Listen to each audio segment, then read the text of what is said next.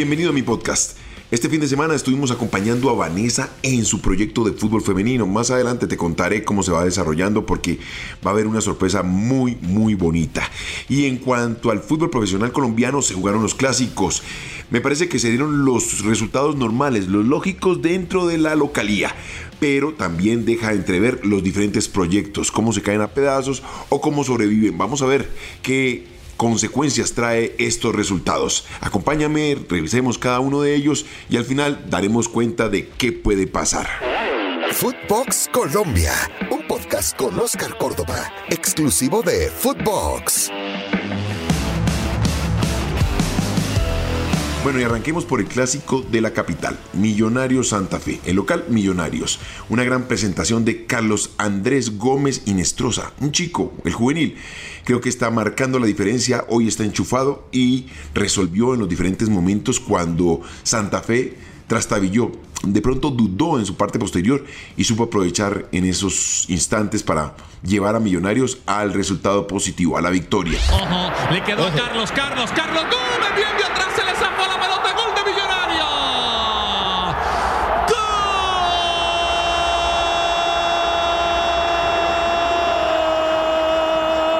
¡Gol! ¡De Millos! ¡Millos!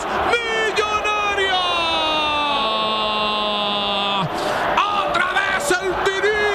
¡Otra vez el tirito! ¿Cómo le pegaste a esa pelota, mi negro Carlitos? ¡Carlos Andrés Gómez! Se nota su consolidación línea por línea. Gamero sabe lo que está haciendo. Cuando uno mira la cantidad de remates al arco, el volumen de juego, cómo tiene la pelota, distribución de ella, McAllister, Ruiz, todos los que entran en los circuitos de juego, pues se da cuenta que es un equipo que está muy por encima del resto.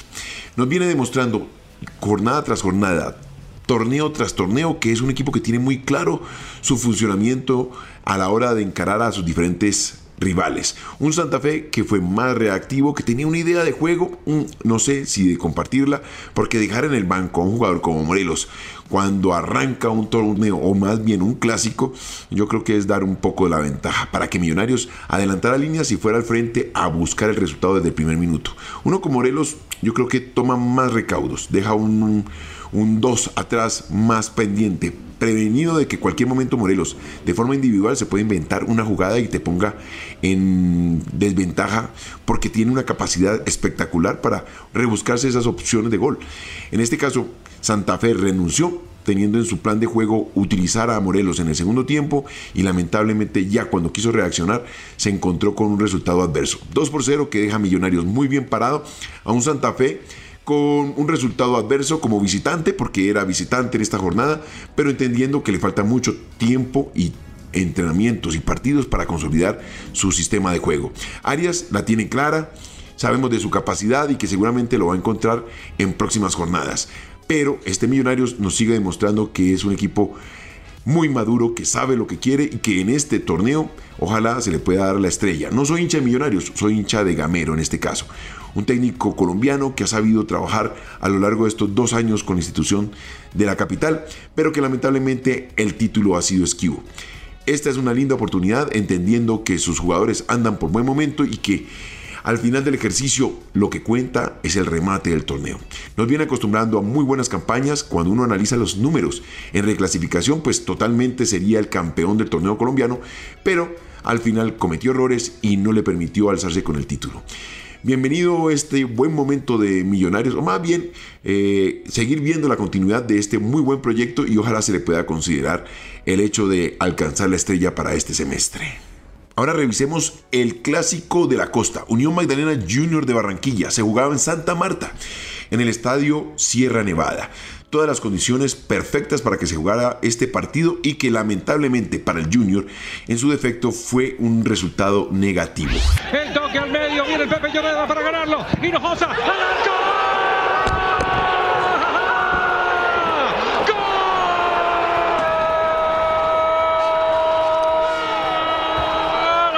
Del Unión Magdalena. Lo hizo la figura del partido. De zurda Hinojosa sobre el final de la película. No lo cree. Rápidamente el técnico de Junior de Barranquilla. Hinojosa con la zurda. La manda a lo más profundo de la portería de Viera y a festejar, Ciclón a festejar.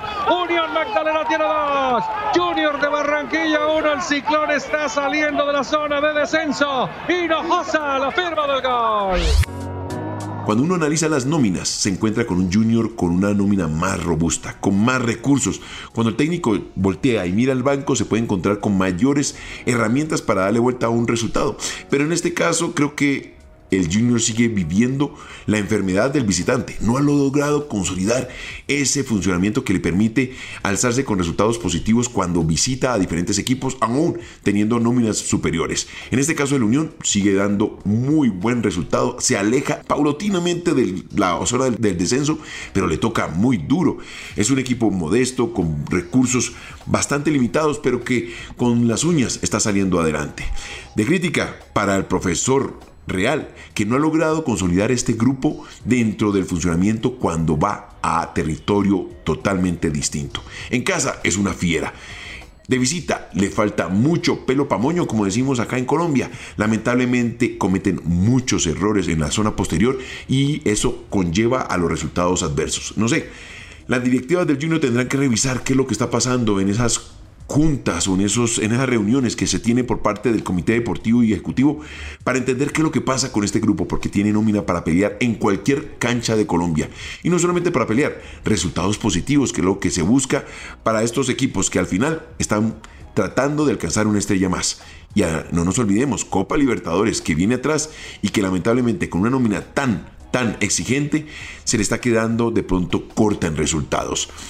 Señor Cruz, a revisar qué es lo que está pasando para poder sacar estos marcadores positivos y acomodarse mejor en la tabla. Sobre todo para que el hincha del Junior se sienta tranquilo, estable y que pueda enfrentar a un Millonarios, a un Deportivo Cali América, el mismo Nacional o Medellín cara a cara sin ningún tipo de complejo. Este clásico sí estuvo sabroso. Medellín Atlético Nacional. Estamos hablando hoy de que el profesor David González se la jugó con toda y utilizó dos centrodelanteros en este clásico de la montaña. Pues bien, lo que yo pude ver en el terreno de juego fue un Nacional totalmente descuadernado con rendimientos individuales bastante bajos. Puedes tener 3, 4, 5 técnicos en la línea como lo tiene Darío Herrera con sus asistentes, pero lamentablemente quien tiene que resolver al final del ejercicio son los jugadores que están en el terreno de juego. Cambios, cambios rápidos, repentinos, sí, se pueden dar. Hay que tener también la mano dura para entender cuando el resultado no se está dando por un funcionamiento mal recibido por parte de sus compañeros, de sus jugadores. Pero en este caso, Nacional, con tanta experiencia, reveló todos esos defectos que de pronto sus rivales en la final del torneo no le quiso revelar. Descuidos en la parte posterior, mal manejo en la mitad de la cancha, jugadores desconcentrados, jugadores bajos de forma que lamentablemente no reaccionaron en los momentos justos. Para revisar, revisar la parte posterior. Viene recibiendo mucho gol en contra. Uno por partido, pero en este caso fueron cuatro. Bien la cabecea Pon para Cambindo. Va Cambindo, quedó contra el turno. Qué linda pelota para Ponce. El cuarto, Ponce, el cuarto. ¡Gol!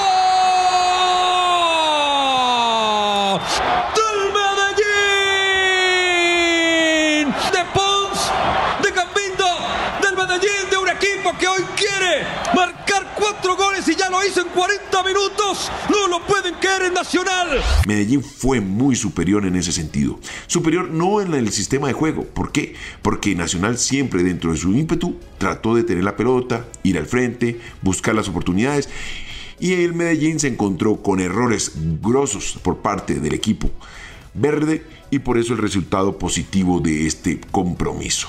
Nacional tiene que revisar muchas cosas, línea por línea desde su arquero hasta su centro delantero. Está bien, se dio un descuento importante, 4-3, un clásico bastante movido, pero gracias a los hierros arbitrales que le permitieron a Nacional recortar un poco la distancia. Revisaremos hoy qué fue lo que pasó porque de verdad deja mucho que desear estos conceptos técnicos y resolutivos por parte de los árbitros en el momento de enfrentar estos compromisos.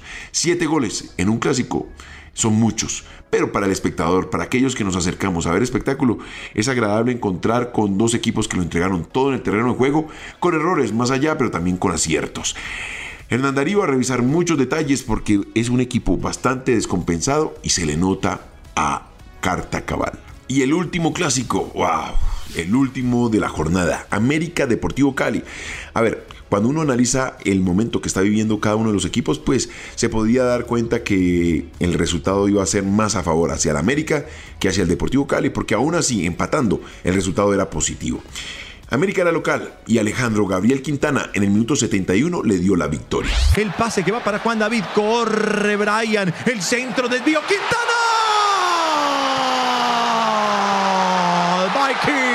Sí, apareció Quintana. De una pasión, de una locura, de una linda enfermedad llamada América de Cali con ustedes, el Viking, sí, Alejandro Quintana Ragnar Lodbrok aparece para el cabezazo. Un Deportivo Cali que empezó con muchos contrastes en su parte posterior, queriendo salir jugando, dando a entender que estaba sólido en su parte posterior, pero evidenciaba muchos defectos. Cuando uno no está en el mejor momento, uno no puede arriesgar. Gracias a Dios, y digo gracias a Dios para el Deportivo Cali, en una jugada desafortunada de salida, encontraron irse en desventaja.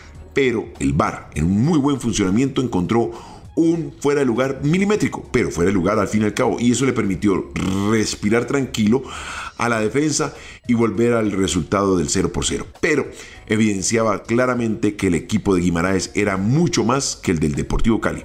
Lamentablemente se encontró con una tarjeta roja y esa tarjeta roja llevó a que el compromiso se diese de una forma totalmente adversa para el Deportivo Cali. Salazar, Sandoval, lamentablemente recibió la tarjeta roja y eso puso en desventaja en la balanza al Deportivo Cali en el momento de encarar todo el compromiso. Muy temprano se fue del terreno de juego y llevó a que resignara muchas posibilidades de ir al frente. Mayer Candelo enfrenta un proyecto bastante complicado. No sé si pase de esta semana. Lamentablemente los resultados no han sido positivos para el técnico vallecaucano. Él sabía lo que se enfrentaba. Era un reto bastante importante y sobre todo difícil por el momento que está viviendo la institución. Lleva seis meses sin buenos resultados heredados del profesor Rafael Dudamel. Y dentro de lo que uno podía observar, por la nómina que le queda, por los problemas económicos, lo que está arrastrando, era muy complicado darle la motivación y más cuando uno sabe de la capacidad de Mayer. Es un técnico joven que no ha tenido que vivir este tipo de situaciones. Ha encarado retos con otro tipo de instituciones como el Cortuluá, pero el Deportivo Cali es una papa muy caliente. Pudimos haber quemado a un muy buen técnico en un momento muy complicado a una institución que en el futuro le podía dar cosas totalmente distintas a lo que se está viviendo. Hoy, lamentablemente, Mayer enfrenta un momento muy complicado, muy amargo y como te digo, no sé si pueda sobrevivir esta semana. Los resultados positivos los necesita el Deportivo Cali para alejarse de alguna manera del descenso para la próxima temporada. Ahora no, porque fue campeón en el semestre anterior, pero cuando tú sumas dos temporadas sin llegar a los números indicados para estar en la tabla de la reclasificación, va a ser bastante difícil salirse de ese espacio complicado del descenso. Esperemos que no, que reaccione. No sé cuáles sean las decisiones de la junta directiva, esta junta directiva que agarró una papa doblemente caliente, administrativa, en lo económico y deportiva, donde los resultados no se dan. Esto es para revisar, para entender hacia dónde llevar las instituciones y quiénes son los responsables. No sé si son Caicedo y su grupo o los que vinieron atrás, los que le llevaron a que el Deportivo Cali encontrase una situación tan complicada que hoy de pronto se pueda acoger a la ley de quiebras para poder responder ante las deudas. Vamos a ver lo que está pasando dentro de estos próximos días, qué noticias nos trae el fútbol profesional colombiano. Más adelante revisaremos los jugadores colombianos que actúan en el exterior y los que se perfilan para ser convocados a los dos partidos de la selección Colombia donde enfrentará eh, en el receso del torneo producto de los partidos FIFA. Bueno, sabes que me puedes encontrar aquí en Footbox Colombia en todas las plataformas, pero somos exclusivos de Footbox. Esto fue Footbox Colombia con Oscar Córdoba, un podcast exclusivo de Footbox.